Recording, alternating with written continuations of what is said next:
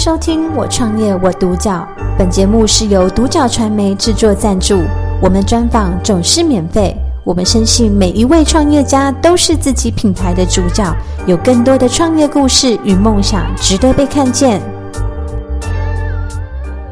那今天很高兴可以邀请到 DT 四二卓卓科技的执行长跟营运长，就是两位美女来到我们现场，跟我们就是分享她的创业历程。欢迎两位，谢谢，大家好。对，那就是嗯，今天首先第一个问题想要请问，就是两位为什么当初会想要创立这个卓卓科技？那你们的起心动念是什么？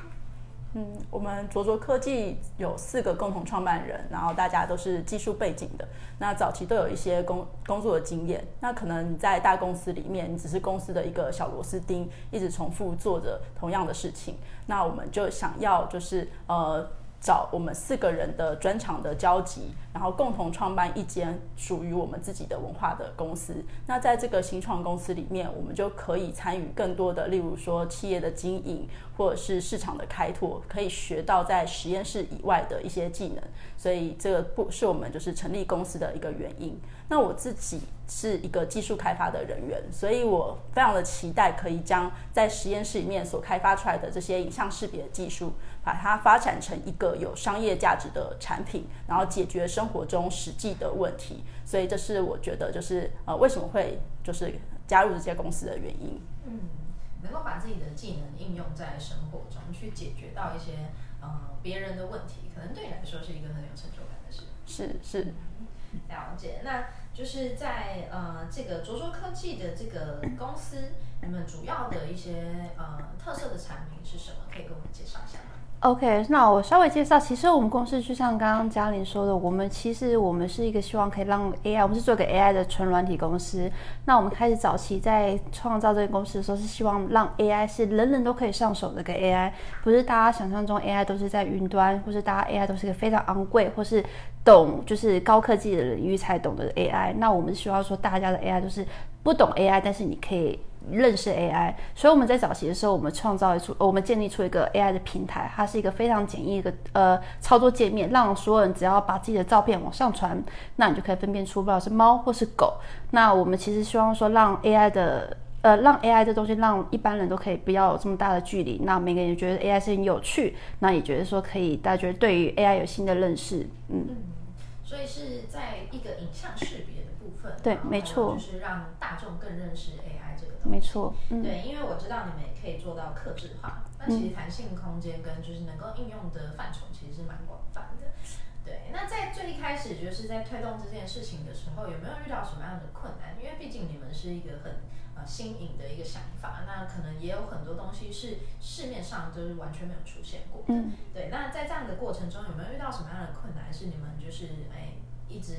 试图要去解决，那到现在就是是怎么样去面对跟突破？嗯，像刚才提到的，我们四个共同创办人都是技术背景的，所以我们一开始就是很单纯的想要把这个技术落实在生活中。但是当我们创办了一家公司之后，公司最重要的就是要赚钱，要有自己的商业模式。所以在摸索商业模式的这一块，是我们遇到的比较大的一个挑战。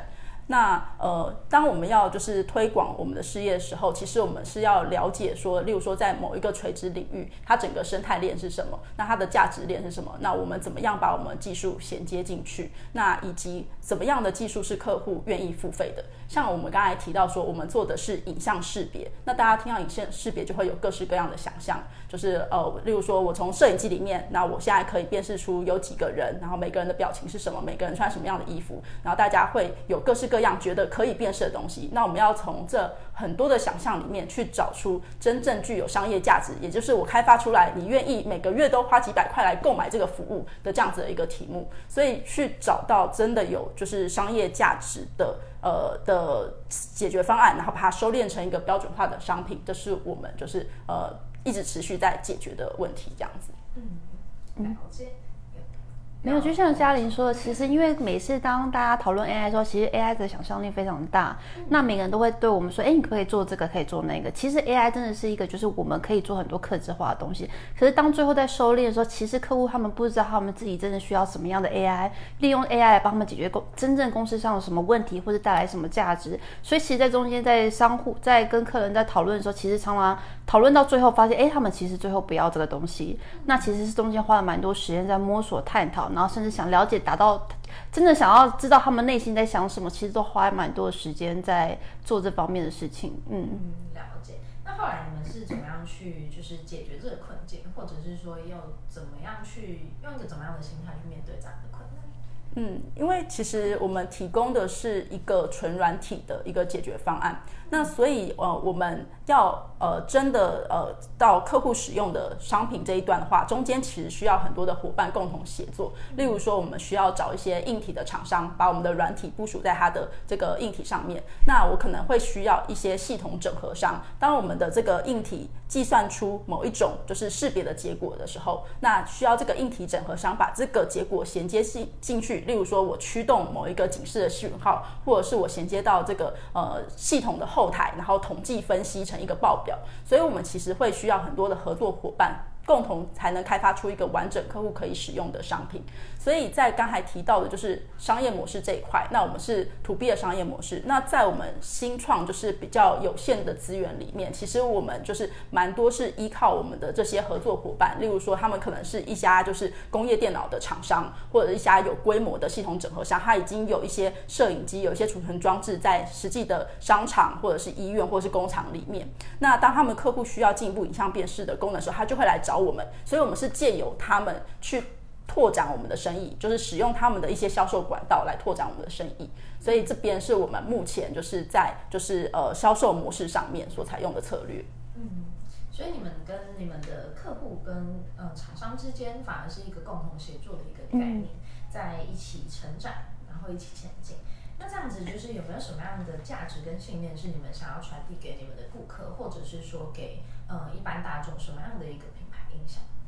嗯，像刚才提到，我们其实蛮主要的一个提供的服务是客制化影像识别的 AI。那这是其中的一部分。那还有另外一个部分是，当我今天要做影像识别的功能的时候，它其实是一个需要很大量的运算资源的一个演算法。所以你现在看到很多 AI 影像识别的功能，它其实都是部署在云端，也就是你必须要把你的影像传送到云端，然后它进行识别之后，再把结果传回来。那你其实可以想象，云端其实就是别人的电脑，你其实是把你的影像一直传到别人的电脑里面。那有可那这个。资料在别人电脑里面的时候，它会是被怎么样的运用，或者是有没有别人会害进这个电脑做一些其他的应用？那这其实都不是你可以掌握的。所以，我们呃从公司成立以来，我们就一直 focus 是在边缘运算装置上面进行影像识别的功能。所以，也就是呢，我今天有一台就是小型的工业电脑，那它其实不需要连接网络，我把摄影机的影像接到这个电脑里面就可以进行。呃，所谓克制化的识别，看你要识别什么样的动作或什么样的物件，那这是我们可以提供边缘运算服务。所以，我们公司一个很重要的信念是，我们觉得每个人对于自己资料应该要有掌控权，然后对，然后对自己的隐私是有保护的。所以，除了一般就是。大公司提供的云端的解决方案之外，我们给你就是新的选择，你可以去选择说，我可以在一些边缘运算的装置去进行识别，那我可以把我的资料保存在自己的 local 端，所以你在享受影像识别带给你的好处的时候，你不需要就是损失你自己资料的隐私权。对，了解。所以其实呃，你们可以帮助客户做到更多的附加价值，以及就是更好的一个隐私的保护。对，我觉得这个东西算是呃，以现阶段来说，其实非常的。嗯，现在大家对于隐私其实非常重要，包括很多工厂，他们东西是不可能上云端，或是在云端上做一些训练，那他们就会借由就是像边缘运算的硬体厂商来找到我们。那因为现在大家对于边缘运算的这个需求越来越多了，那所以其实现在也就是对我们来讲，我们也觉得是一个很好拓展的一个机会。嗯。嗯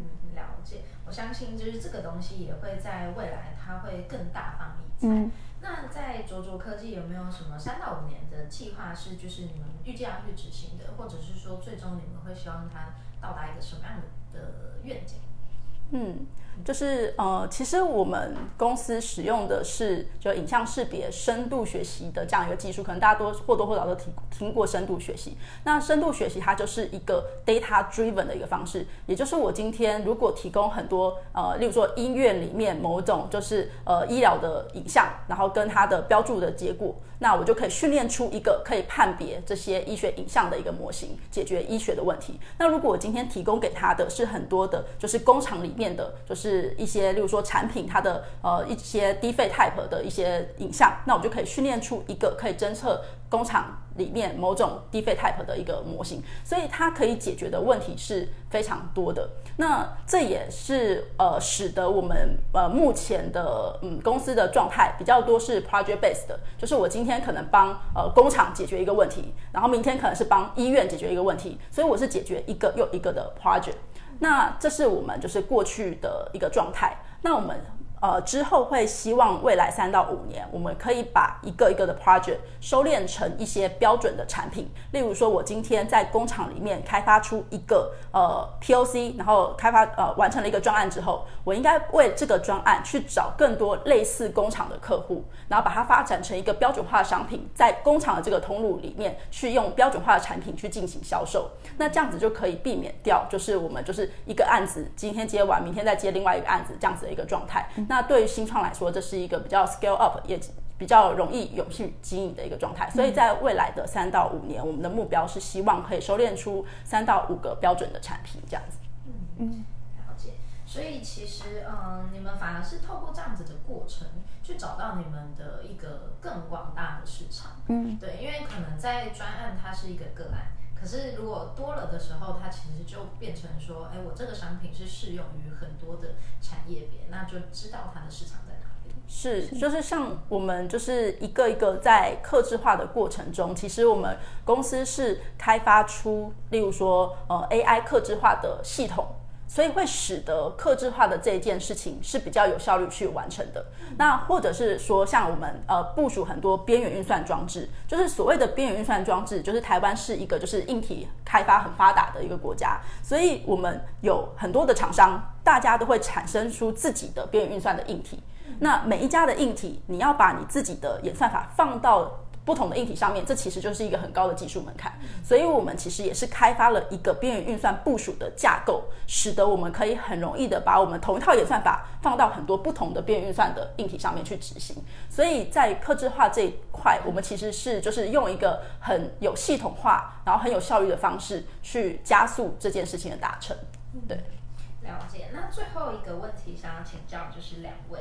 嗯，应该说就是有没有什么样的建议跟分享，可以给我们就是想要创业，而且是可能想要跟你们走同样产业的这些人，就是有没有什么样的经历是你们一过来人今天觉得可以特别注意的部分？嗯，其实创业就是一个真的是一个很漫长的过程，然后每一个过程你都碰到不同的好的事情、好的人、不好事情、不好的人，不管从开始技术开发到商业拓展，到最后面对客户，那客户之后还有各式各样，maybe 你还遇到法律上的事情。那其实我觉得在每一个点，你就要相信自己的产品以外，其实也要相信身边的伙伴。对，你知道对做。在你做的事情，你觉得是对的，然后是没有违背良心，然后你相信自己的产品的时候，其实，在每一个点都会有碰到可能有事事情转弯的时候的时候，其实你会觉得，就是可能会觉得当下很痛苦，但过后的时候你在想，其实你在每个点碰到的经历跟经验都都会对的，你未来人生都有不同的一个启发。嗯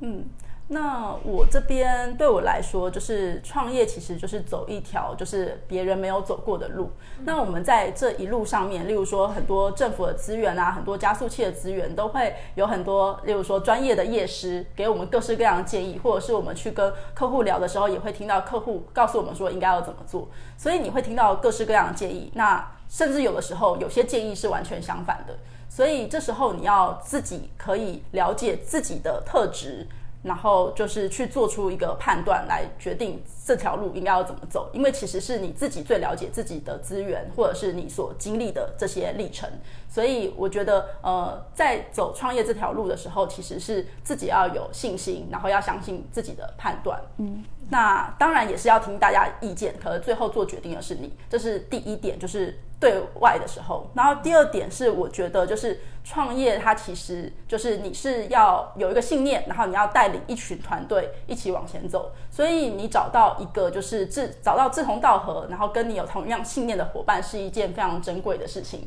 所以我觉得就是在创业的过程中，就是呃，就是大家要珍惜身边的伙伴，这样子。嗯，对，了解。其实真的是有伙伴一起前进的这种感觉，其实蛮好的。嗯、然后也刚刚有提到说，就是要有自己的判断力啊。我觉得真的是今天听到两位的分享，特别的开心，而且我也感受到你们对自己的技术，还有就是你们的公司，就是都保有你们的一个骄傲。我觉得这个东西是我觉得看的特别感动的。那也谢谢，就是两位来到这边跟我们分享你们的创业心路历程。嗯，谢谢，谢谢。感谢收听《我创业我独角》，本节目是由独角传媒制作赞助，我们专访总是免费。你也有品牌创业故事与梦想吗？订阅追踪并联系我们，让你的创业故事与梦想也可以被看见。